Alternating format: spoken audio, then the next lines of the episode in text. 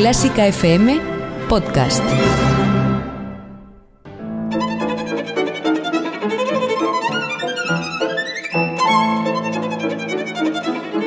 Hoy toca con Carlos Iribarren.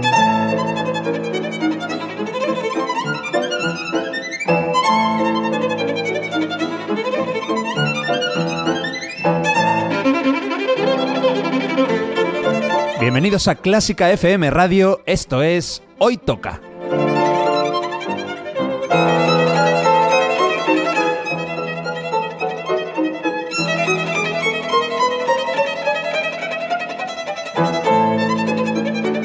Vamos a escuchar música de calidad, de primera categoría. Algunas piezas son conocidas, otras no tanto, pero todas tienen algo en común. A mí me encantan. Espero que disfrutéis escuchándolo tanto como nosotros haciéndolo. Y por cierto, podéis y debéis seguirnos en Twitter, en Facebook y en Instagram. Esto es Clásica FM Radio.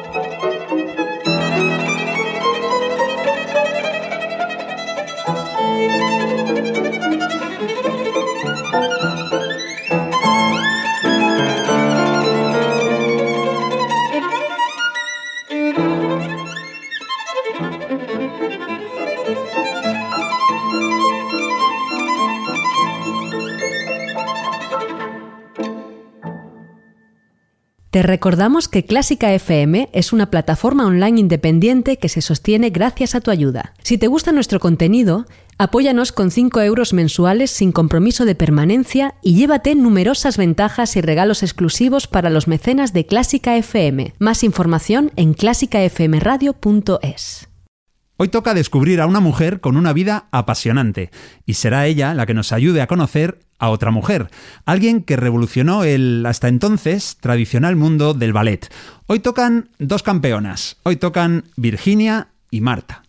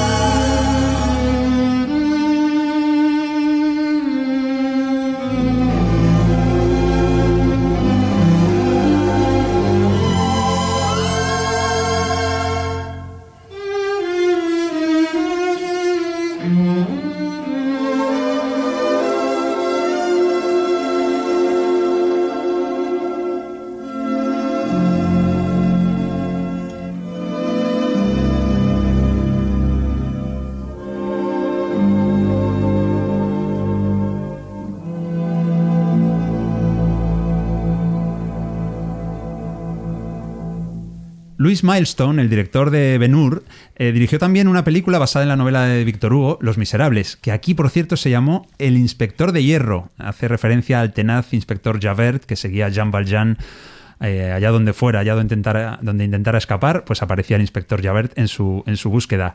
La música de esa película la compuso uno de los grandes de la época dorada de Hollywood. Estamos hablando de Alex North, un hombre que compuso la banda sonora de Espartaco, la de Cleopatra, un tranvía llamado Deseo que estuvo nominado al Oscar 14 veces y que acabó ganándolo en 1986, pero ganó el honorífico, algo injusto porque había hecho grandes bandas sonoras que no alcanzaron suficiente reconocimiento por la academia. Pero bueno, al final tuvo su Oscar. Mario Mora, ¿cómo estás? ¿Cómo estás? Eh, a Morricone le pasó lo mismo. El primer Oscar que ganó fue honorífico. Correcto. Y, pero luego ganó otro. Sí, luego le dieron uno por Los Odiosos 8. Es decir, que no, no es el primero y es algo que en los Oscars pasa. No sé por qué. Y te, digo una, y te digo una cosa, con Alex North fue peor porque estuvo nominado 14 veces. Morricone, no sé No, cuántas. cinco o seis, me parece. Sí, por ahí, no, Sí, no más, sí, no sí. más. Entonces, hoy Mario te tengo un poco despistado. El el, programa se llama Virginia y Marta. Sí. Virginia, ya sabes quién es sí, porque sí, ya la acabo de conocer. te sí. la acabo de presentar. Pero esta música, por ejemplo, es que ni ella sabe por qué la he, por qué la he escogido. Eh, Virginia Eschelman, ¿cómo estás? ¿Qué tal? Hola, buenas tardes. Eh, ¿Sabes por qué he escogido esta música de Alex North? No. ¿Sabes dónde nació Alex North? ¿En Pensilvania? En Pensilvania. Ah, bueno, mi Por cierto, estado. Lo has, dicho, lo has dicho en español. Sí. Oh, Pennsylvania. Eh, Pens- eh, sí, la verdad es que aquí decimos todos Pensilvania, somos así, pero Pennsylvania la verdad es que mola más. Efectivamente, él nació, como tú, en Pensilvania. Y vamos a ir un poco desentrañando este misterio de por qué se llama el programa Virginia y Marta. Hay gente que, que seguramente, habrá pocos que lo hayan deducido ya. Bueno, tú naciste en Pensilvania, he dicho al principio que tienes una vida apasionante, y ya desde el comienzo, ¿en qué, en qué localidad naciste? De- Pues en- nací en la ciudad de Lancaster, per- pero vivimos Sí. en un pueblo de unos 500 o 600 personas. Ah, se llamaba Strasbourg. No Stroudsburg, Strasbourg. No, no del compositor Strauss. Estrasburgo. Estrasburgo, como la ciudad francesa que está ahí casi Sí, en la frontera con. Alemania. Y me contaste que había en ese pueblo, había pues un tipo de personas que aquí en España es que no los conocemos. Sí, am, vamos a decir que era una, un local, vamos a decir, un lugar, un lugar donde estaba fuertemente po- poblado por los Amish alrededor, Ajá. alrededor del pueblo, porque no, normalmente los Amish, ¿Se dicen Amish No. eh, o Amish? En- de donde vengo yo, nosotros decimos Amish. Ah, pues Amish, Pero entonces. tal vez hay lugares que dicen Amish, Bueno. porque ya sabes cómo es el inglés. Sí. Eh, ca- cada vocal tiene varios sonidos. ¿no? Traicionero es el inglés. Exactamente. y había muchos um, menonitas, Ujú. que los Amish era un tipo de orden mucho más estricta y conservador de, que los menonitas. Ajá. Y toda esta gente emigraron allí, más bien en 1700, por e- decir algo, ¿no? Sí. De cuando existía esta gran reforma en las religiones en Europa a partir de 1520. Mm, con Lutero. Lutero lo empezó. Nosotros tuvimos a Lutero en Europa, vosotros a Martín, a otro Martín Lutero, pero King, Ay, sí. que era más, ¿no? Que era el rey Sí. de los Martínez, Sí, de los Martín Lutero. Y así. Pues entonces empezó, ya sabes, un montón de religiones protestantes, Ujú. todos basados en ciertas filosofías, cómo interpretar la Biblia. Y los menonitas, menos entendí yo que era un cura católica, pero la gente quería ya interpretar las religiones, estaban, estaban cansados ya. Políticamente, em, políticamente a nivel de religión, a nivel de la interpretación de la Biblia, económicamente estaban bastante sujetos todos a la religión católica. Mi madre era Sí. la única ca- católica de lo cual yo estaba enterada Ajá. en nuestro pueblo. Igual había algún otro, pero lo mantenía en secreto. Sí, ¿no? sí. Oye, los que queráis eh, ver un poco cómo es el mundo Amish, al menos en las pelis, hay una de los 80 que es único testigo, de Peter Weir con Harrison Ford, que esa peli tuvo muchísimo éxito en los 80, Mario, que tú no habías nacido. Me la apunto. Es, y es muy buena, ¿eh? muchísima intriga con ese niño que ve algo que no debería haber visto. Bueno, Virginia, el caso es que llegó un día en el que fuiste a Boston y sucedió algo que a mí me, me gusta mucho, me parece algo muy bonito y que nos quiero que nos Sí, cuentes. estaba en Boston eh, em, estudiando y trabajando a la vez. Y por supuesto, en momentos de diversión, crucé el río Charles, eh, donde estaba la Harvard Square, que en aquel momento estaba como 30% de la gente eran extranjeros, porque la mayoría eran gente con becas que venían de Europa, unos de Sudamérica, América Central, pero muchos europeos, para estudiar en Harvard o el mismo Massachusetts Instituto de Tecnología, Boston University. había muchas universidades por aquella zona. Entonces, pues era un ambiente muy especial, algo que nunca había visto a nivel de en fin, un de ambiente diversión. casi euro, no, europeo. Ajá. Ah, vale, vale. Era Pensaba que decías de, de- de juerga, de salir. No, te, te iba a decir que Boston entonces era la Salamanca estadounidense.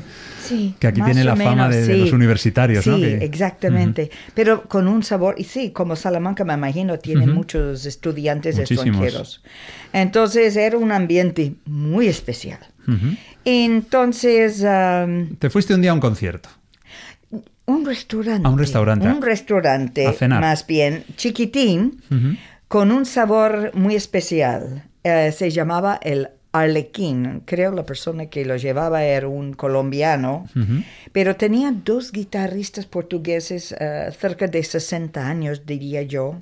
Y es la primera vez que tuve la oportunidad de escuchar la guitarra Ah. de eh, m- música, eh, la guitarra clásica española, con música de Albeniz, lo que sea, y también flamenco. Y yo solamente estaba captivada, yo tocaba ligeramente la guitarra y pensaba, ay, esta música es lo mío, ya por fin encontré un vehículo a través de lo cual podía expresarme, hablar.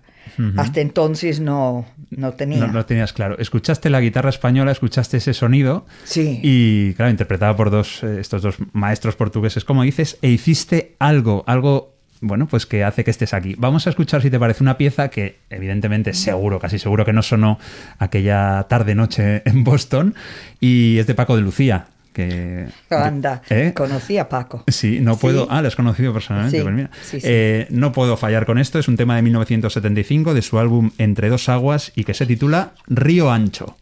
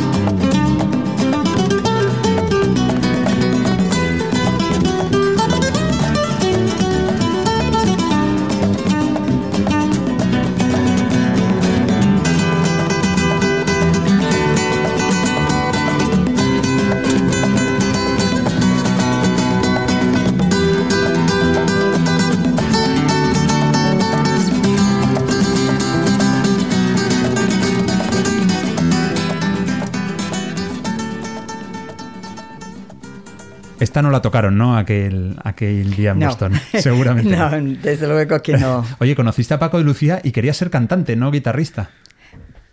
que Paco de Lucía Sí, Paco, quería sí. ser. Sí, le conocí, pero no íntimamente. Vamos a decir Bueno. que estaba yo en el ambiente y todos, vamos a decir, yo era muy joven, él muy muy joven también y claro estábamos todos alucinados con él y tuve la suerte en un tablao poder saludarle etcétera Qué suerte. Y Virginia, eh, entonces escuchaste las, las- las guitarras españolas, cómo sonaba aquello, y decidiste venir a vivir a España. Sí, primero vi el baile. Vamos a decir Ajá. que pensaba, bueno, tocaba un poco la guitarra, pero en plan Ujú. cantautor.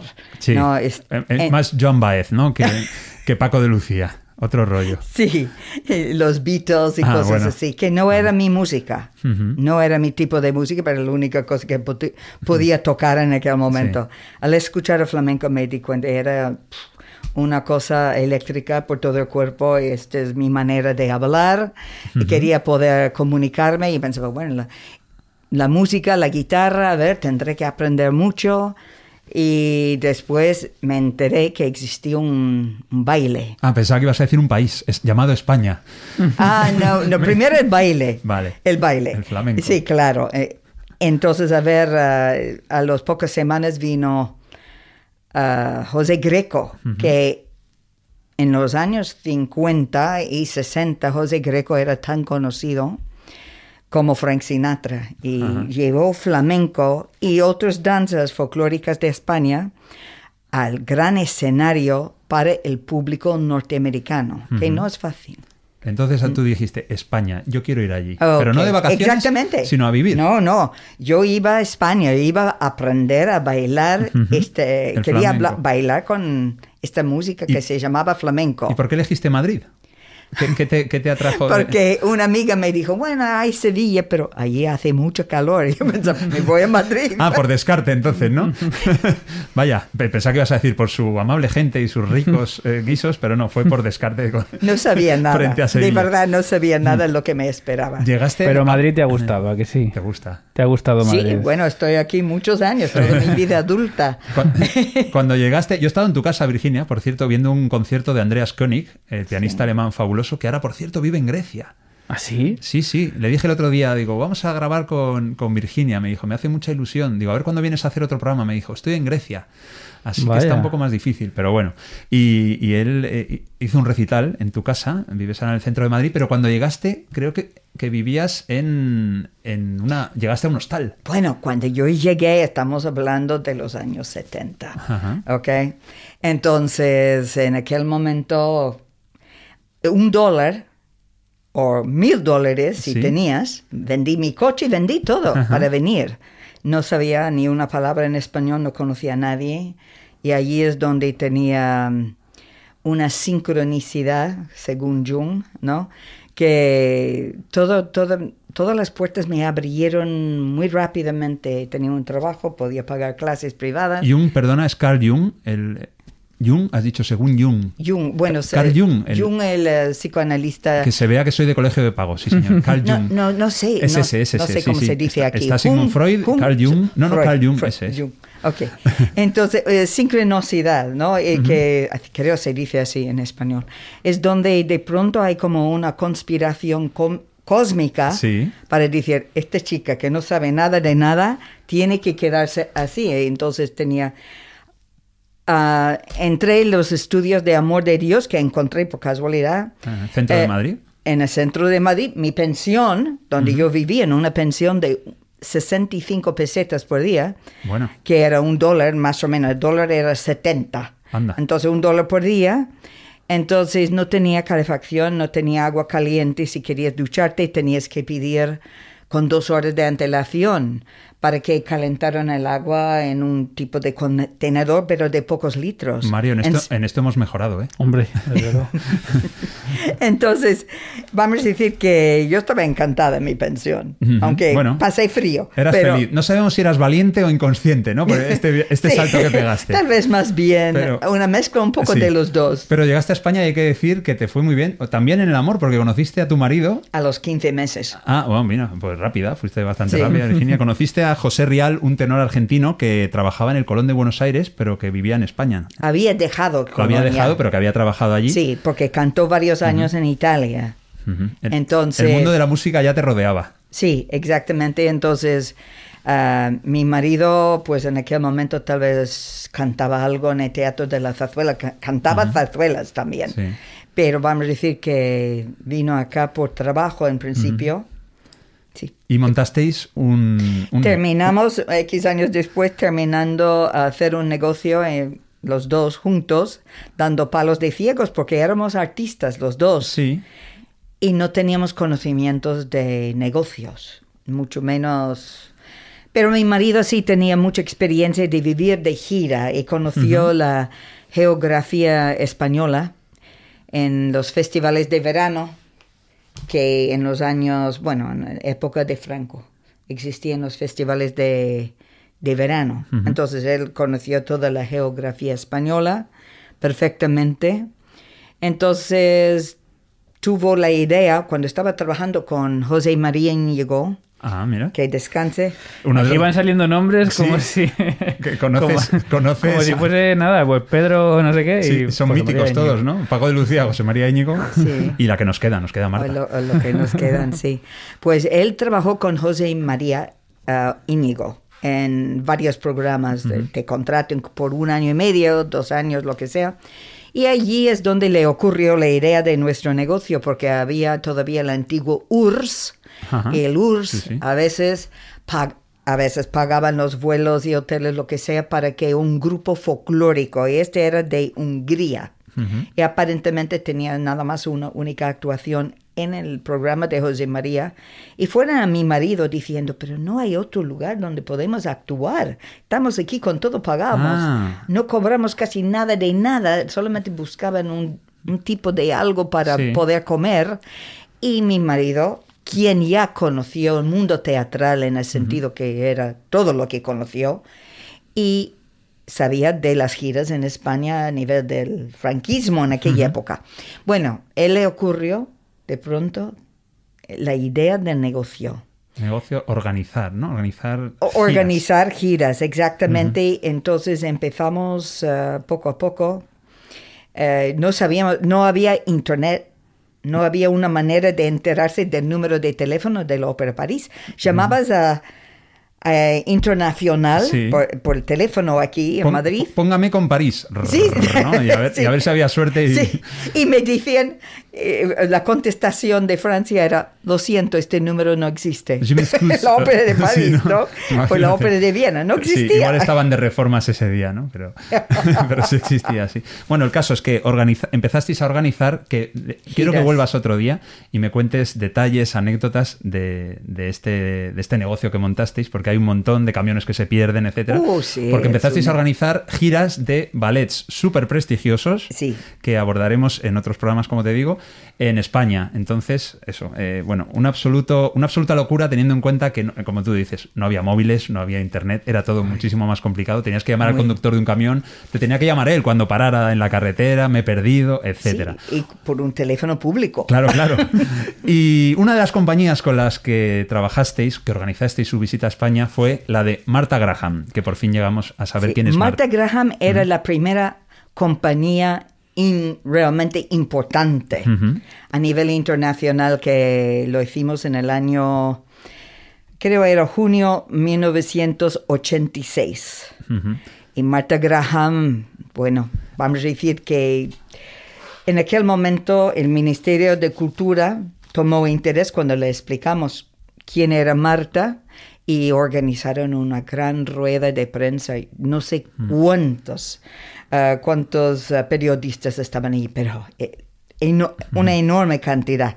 Vamos a, bueno, hay que decir de Marta Graham que normalmente, bueno, ella es- se la considera un genio innovador de las artes, uno de los grandes del siglo XX. Y es injusto que no, que la gente no la conozca más, porque ella es a la danza lo que Picasso a la pintura, lo que Stravinsky a la música, lo que Frank Lloyd Wright a, a la arquitectura.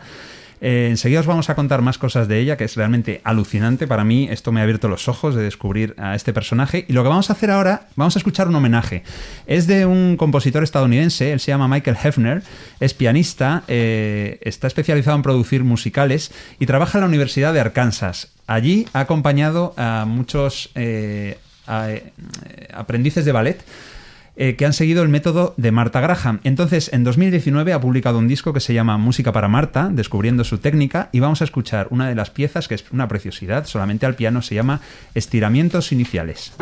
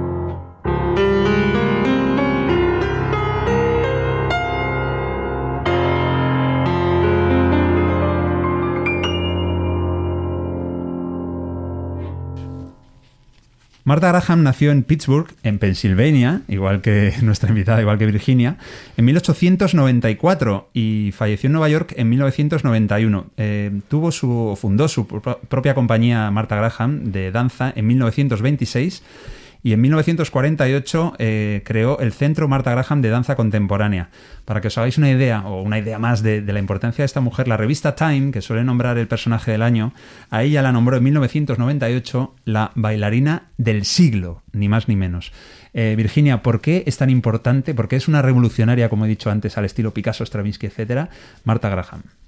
Bueno, vamos a decir hasta Marta no dejando aparte la danza folclórica de cada país, eh, em, enfocando más bien al ballet clásico que tenía un vocabulario, una técnica, nadie realmente desarrolló otro estilo importante.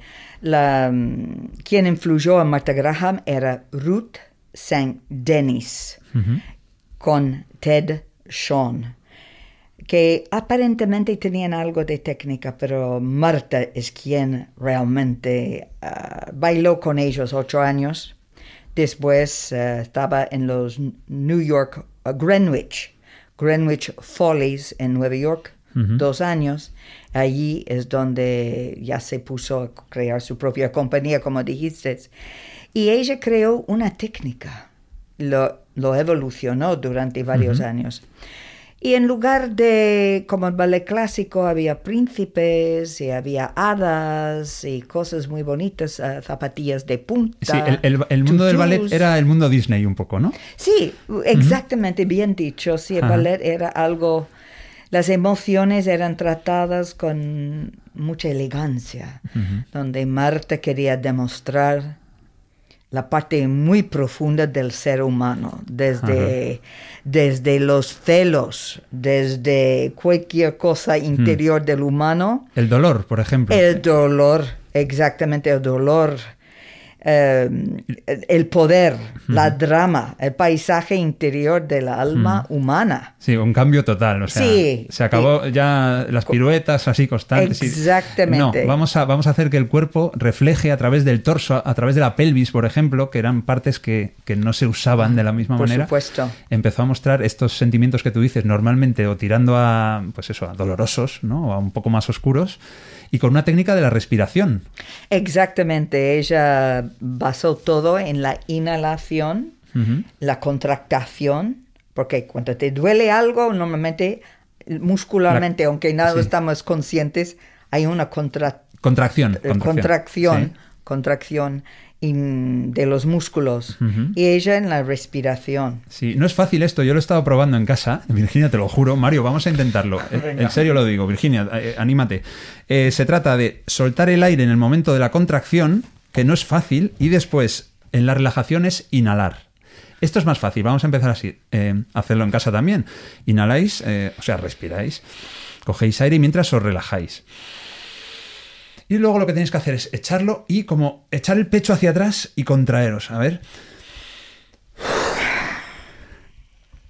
No sé qué tal os ha salido. No es fácil. No es fácil. Mal, a mí mal. Regular. Bueno, pues esto es un poco. esto, claro, estamos hablando de lo más básico, de algo que tiene un desarrollo mucho mayor. Pero claro, en cuanto ves un vídeo eh, de alguien bailando con el método eh, de Marta Graham, sabes que es ese método, ¿no? Y no puede, no puede ser otro. Sí, es que, bueno, casi todo lo que se ve, lo que se llama danza contemporánea, la, la, base. abuela, la, la, base viene de Marta Graham. La pionera. Después la gente fueron desarrollando otras técnicas o tal, lo que sea, pero Marta Graham está considerado todavía la base, el fundamento de todo. Ella quitó zapatos, todos bailaban descalzos. Ah, sus hombres eran muy masculinos y con casi nada de ropa. Eh, las mujeres eran muy femeninas, eh, pelo largo, suelto. claro, que eso no. Nada de en el ballet clásico no lo ves. clásico, ves un, ves un, moño de cuatro metros que cabe, que se pueden dejar ahí, no sé, lo que quieras, el, televisor de 28 pulgadas, pero no, pero no, llevaban el pelo suelto. Vamos a seguir hablando de esto ahora, de me gusta el, el atrezo, etcétera, etcétera. Pero vamos a escuchar una pieza de Appalachian Spring. ¿Esta la, la trajiste a España con Marta Graham? Sí, sí, sí. La única cosa como eh, cuando entras a teatro, la mayoría de gente están en plan social, con amigos, lo que sea. Muy pocos llegan a leer tal vez el programa de mano antes de la actuación. Claro. De entender que Appalachian Spring viene de no sé qué año, era desde luego eh, muy basado en la época de los de estos protestantes que llegaron. Tiene vestuario y todo imitando de, de aquella época. De, aquella época, exactamente. Es, de 1944. Hay que decir que Aaron Copland, que se lo encargó, eh, Marta Graham se lo encargó a él, le dijo, por favor, quiero un ballet. Y Aaron Copland le hizo el ballet dedicado a Marta Graham para que ella lo bailara. Eh, estamos hablando de 1944, se estrenó en un sitio pues único, la Biblioteca del Congreso en Washington, con la propia Graham como bailarina principal. Y hay que decir que debe ser muy bueno este ballet, porque Aaron Copland ganó el premio Pulitzer por esta obra. Vamos a escuchar el movimiento doble, uno seguramente el favorito del público. Y los intérpretes pues son increíbles. La Orquesta Filarmónica de Nueva York, dirigida por Leonard Bernstein.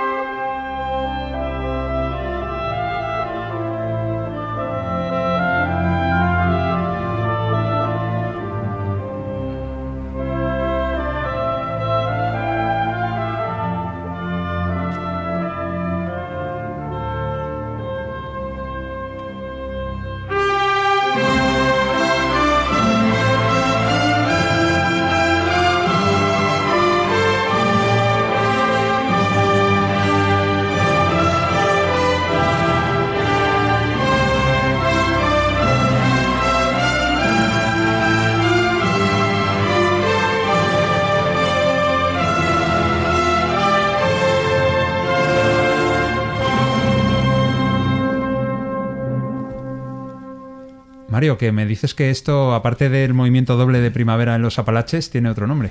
Sí, entiendo que el movimiento doble tiene que ser algo de danza, el dopio, ¿no? Pero esta, esta las melodías que aparecen en esta parte del ballet eh, es una melodía popular, no sé cuánto de popular, pero sé que es una melodía popular. Para ti bastante. Eh, americana, estadounidense, que ellos le llaman o le llamáis eh, simple gifts, como... Dones, dones Gifts o regalos o dones sencillos. y yo lo sé porque hace poco John Williams compuso, bueno, hace poco, cuando Obama ganó las elecciones. Sí, hace eh, cuatro años. No, hace ocho años. En la investidura de Obama tocaron, además, grandes músicos. Eh, la pianista creo que era Gabriela Montero, no, me, no estoy seguro, pero eran grandes músicos. Eh, tocaron un arreglo de John Williams sobre estos Simple Gifts, que fue como un regalo también para la, el, acto de toma de posesión de Obama en, en, frente de la Casa Blanca. ¿Hace ocho años o hace doce? Porque Obama ganó dos veces. Pues ya no sé. Ganó fue en 2009, me parece que fue. Ganó en dos. Ah, te iba a decir. O 2007. 2008. O 2008. Y 2012. Claro, pero 2009 fue el acto, porque se hace en mm, enero. Claro, claro, Entonces, eh, este fue. este John mm. Williams hizo una pieza sobre esta melodía que toqué yo en enero en Estados Unidos. Qué bueno. Este ballet, eh, Virginia, fue una revolución. Fue el que, el que realmente, el Appalachian Spring, es el que dijo: a partir de aquí, la danza moderna o contemporánea bueno, ha, cambiado. Coreográficamente, más bien, era su gran poder. Eh, era el año 1944, Marta ya había hecho bastante en su estilo, pero coreográficamente era complejo y bien vamos a decir, estaba considerado un nuevo paso delante en coreografiar. Era como el Guernica de Picasso, vamos a poner como ejemplo, ¿no? Bueno. Bueno, es un ejemplo que se me ha ocurrido a mí, eh, Virginia. Igual es una tontería, pero ya está dicho, ahí se queda. háblame háblame de, las razas, porque normalmente hasta, hasta ese momento las razas que participaban en un ballet clásico eh, eran la, raza blanca caucásica. Normalmente. Normalmente. Y hasta hoy en ballet clásico muy pocas veces. Bueno, eh, los asiáticos sí se incorporan, pero es más difícil para alguien con color más oscuro como el afroamericano.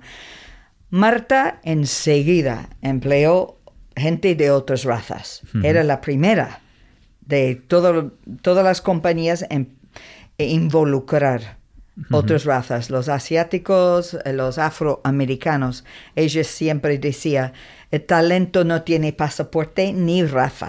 Pues y ella no importaba el color de la piel de una persona. Es una buena frase. Desde Exactamente. Sí, ella tiene bastante, varias, bastante fuertes. Ella tenía una, un carácter tremenda. Después me vas a contar todavía, ¿no? La de Hitler. Que esa, me encanta, ¿vale? Y también quería más comentar eh, los decorados, por ejemplo, la escenografía, que la, cambió también, ¿no? De arriba abajo. Contrató a un, a un japonés, el escultor Isamu Noguchi, que se puso a hacer cosas que no tenían nada que ver con... Es que hasta entonces sobre el, escenario normalmente no había cosas de tres dimensiones. Tal vez en la ópera tienes un sofá, tienes esto, lo otro, ¿no? Pero en la danza más bien eran de lo que se llama colgados, que suben y bajan. Ah, o algo así eh, muy sencillo. Ella decidió tener algo de tres dimensiones y que se podía mover sobre el escenario. Y, y de verdad, lo que hizo Isamu Noguchi eran cosas impresionantes, especialmente para las coreografías de ella del de su parte de mitología griego. Sí, que era una apasionada de la mitología. Y... Sí, su padre. Su padre era un apasionado del oriental, lo pasó a ella. Todo el oriente. Ella se sintió muy, muy conectado con todo lo del oriente. Eh, especialmente los chinos. Bueno, pues vamos a ir de premio Pulitzer a premio Pulitzer porque vamos a pasar de Aaron Copland a otro compositor, la verdad es que mucho menos conocido, yo no lo había oído hablar de él, Norman de los Joyo, pero creo que esta pieza puede ser mi favorita del programa. Mario, atento porque es una, maravilla. Él no ganó el Pulitzer por el ballet que vamos a escuchar, sino por otro que se llamó eh, Meditaciones sobre el Eclesiastés. Y este de, Diversion of Angels, que claro, lo podemos traducir como la diversión de los ángeles, el desvío de los ángeles, la distracción de los ángeles. Bueno, el caso es que los ángeles estaban haciendo algo sobre el escenario. Es de 1900, se ríe Virginia, es de, y me lo pega. Es de 1948. Vamos a escuchar pues eh, el segundo movimiento, interpretado por la Sinfonieta de Atlanta, eh, todo queda ahí en, en, el este de Estados Unidos, en el sur, dirigida por Edvard, Edvard perdón, Zwitzel. Atentos a lo bonito que es esto.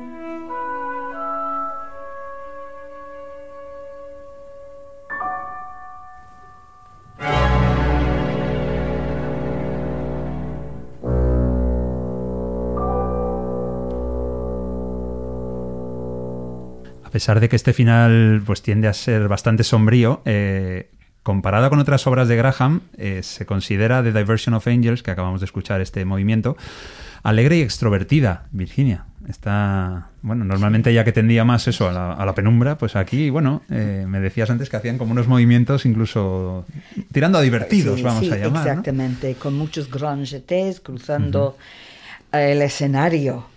Quiero decir que no eran movimientos más eh, de contracciones o de eh, el alma en dolor, no. Este.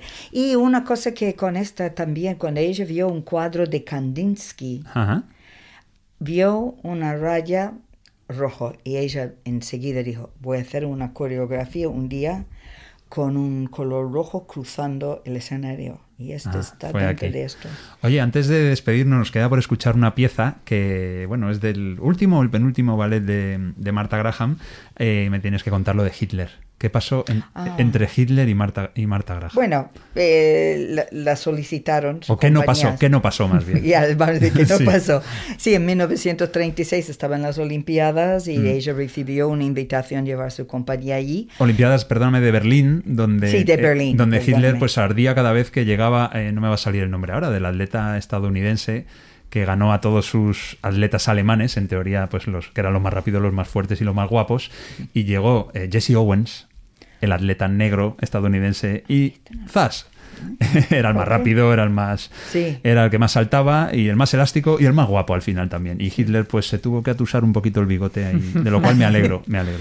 Bueno, ¿qué pasó con Bueno, con Marta? Marta, enseguida Marta tenía una ética, tenía una mente tan clara, un sentido del moral, una ética, etcétera. Ella dijo que no, ni por un minuto iba a tener su compañía bailar para este tipo de persona como Hitler, que era obviamente dictador y... Y y era el año 36, perdóname, que la antes. gente ya podía sospechar por dónde iba Hitler, pero desde luego no sabían lo que sabemos nosotros ahora, porque aún le quedaban nueve años en el poder haciendo barrabasadas. Sí, pero ella obviamente era una mujer muy enterada, muy interesada en todo. Estoy segura que ella estaba muy enterada de la política, por lo menos la parte de Europa. Sí.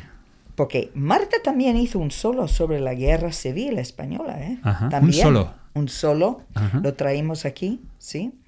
Ah, decir que le interesaba muchísimo lo que pasaba. ¿En cuántos ballets de Marta Graham participaste en la organización? En- de- Ah, ah, no ¿En sé, cuántos? nunca las he, porque Bueno. la hemos presentado como 20 veces, 20 giras. Bueno. No me acuerdo cuántos ballets, no los he- 20 giras, con eso Virginia, con eso está todo dicho. Sí, algo así, vamos a decir barbaridad. que no me acuerdo la última vez en el Teatro Real en 2017, hace tres años. Ajá. Ella en el mes de junio, julio, algo así. ah, Pero eso, ahí que era el ballet- su ballet o Sí, su ella no- ballet, ella porque ella murió en el 1991. Marta vino a España solamente una vez, en Ah, vale, vale. 1986. Pero venía su compañía, ¿no? Y Aunque no después, no, ella. pero ella como persona Sí, sí, física entiendo. vino en mi- una vez En en, el 86. 1986. Y después en 1987 teníamos otra gira de otras tres ciudades. Y ella en Italia, antes de venir aquí, se enfermó gravemente eh, en el hospital. En el momento que pudieron, la metieron en un avión para llevarlo a Nueva York. Ujú. Eh, hay que decir que eh, Marta Graham tenía un director musical, Louis Horst, al que ella quiso homenajear y lo hizo pues eh, con el estreno de ese, no sabemos bien si es último o penúltimo ballet, Maple Leaf Rag, eh, Sí. que hay que decir que Maple Leaf es la hoja de arce, ¿no? Es la, bueno, la que aparece en la bandera de Canadá. Y el rag, eh, bueno, pues es un, Es- una pieza interpretada al piano normalmente y el gran genio de los rags fue Scott Joplin. Scott Joplin es un compositor también afroamericano que triunfó con, con sus rags a principios del siglo XX. Si habéis visto la película El Golpe, con los dos guapos, guapísimos, eh, ¿tú eres más de, de Paul Newman o de Robert Redford? Virginia, si me permites la pregunta. Yo no que era muy de rubios. Sí, bueno, es que los dos, los dos Paul son... Newman, los dos, los dos de eran verdad, rubios. Los dos son... Es que, es que mi madre, veíamos esta película juntos y es que se derretía. Decía, a ver, es que son los dos, pero Paul Newman le- la volvía loca. Y Robert Redford luego también. Oh, Paul Newman. Bueno, hicieron juntos Dos Hombres y un Destino, hicieron juntos El Golpe y toda la música del Golpe, desde el famosísimo The Entertainer, ¿no? El hasta hasta lo que vamos a escuchar ahora, Sí. fueron compuestos por Scott Joplin, un hombre que también tiene una ópera que se llama Trimonisha, etcétera, etcétera. Bueno, el caso es que para, para animar a Martha Graham, Louis Horst tocaba rags al piano cuando ella estaba de bajón y ella le quiso homenajear estrenando en 1990 en el City Center de Nueva York este Maple Leaf Rack, con el que nos vamos a despedir escuchando el título justo que da nombre, el rack de la hoja de arce. Marta, eh, digo, perdona Virginia, eh, sabía que esto me iba a pasar, pero fíjate, me ha pasado justo al final del programa, que te iba a llamar Marta en algún momento. No pasa Eh, nada, ¿eh? Tú has colaborado, aparte de con Marta Graham, a la que hemos dedicado este fabuloso programa, con el Ballet Kirov de la Ópera de San Petersburgo, con el- la Ópera de Viena, con Maurice Bellart. Estamos hablando de nombres eh, mayúsculos. de-. Baryshnikov, eh, sí, sí. Entonces, Casi eh, todas las grandes compañías, de, eh, eh, por lo menos del occidente. ¿no? eso. Tú, tú has conseguido que vinieran a España con organización, Sí. tienes mil anécdotas que contarnos. ¿Vas a querer repetir, Virginia? Ok, ¿cómo no? ¿Te apetece ¿Cómo venir no? más Sí, adelante? y Las hacemos- giras tienen muchas anécdotas. Claro, y hacemos uno, por ejemplo, el próximo de, se me ocurre, del Kirov, de San Petersburgo. Escuchamos. Sí, escuchamos era muy duro. Era ¿Sí? muy duro en aquella época, la primera vez que la traímos, en 1997, algo así. Pues de eso hablaremos Sí. en el próximo programa. Virginia Eschelman, ha sido un placer enorme. Me ha encantado desde que te conocí. Teníamos pendiente esta, eh, hacer este programa. Y nada, un placer que hayas Encantada. venido a Clásica FM. Ha sido un honor por in- haberme invitado. Eso, el honor es nuestro. Mario, ya sabemos quiénes son Virginia y Marta, las ya dos se ha quedado el- la duda despejada Eso y es. estoy impresionado por las dos. Eso Así es. que ha sido, ha sido un placer eh, conoceros a las dos, aunque solo una pueda estar aquí hoy. Claro. Muchas gracias. Mario, ¿sabes quién interpreta al piano? Porque vamos a escuchar, claro, el, el- el ballet era interpretado al piano. Maple Leaf Rag, el famosísimo de Scott Joplin, 1899. ¿Quién puede ser el pianista? Tantos. Cuatro letras en el nombre, cuatro letras en el apellido. Lang. Lang. Hay otro que es Radu Lupu, que también tiene cuatro y cuatro. Es verdad, Radu Lupu, ¿no? Pues mira, eh, el que la toca desde luego es Lang Lang. Bueno, espero que os guste. Esta música es fabulosa, como toda la de Scott Joplin. Espero que, bueno, pues que hayáis disfrutado de este programa, en el que ha habido un montón de anécdotas. Hemos descubierto a, a dos mujeres maravillosas y aparte es la mejor música del mundo. Estamos escuchando música fabulosa, descubriendo música fabulosa. Yo el primero, por cierto. Hasta el próximo, hoy toca.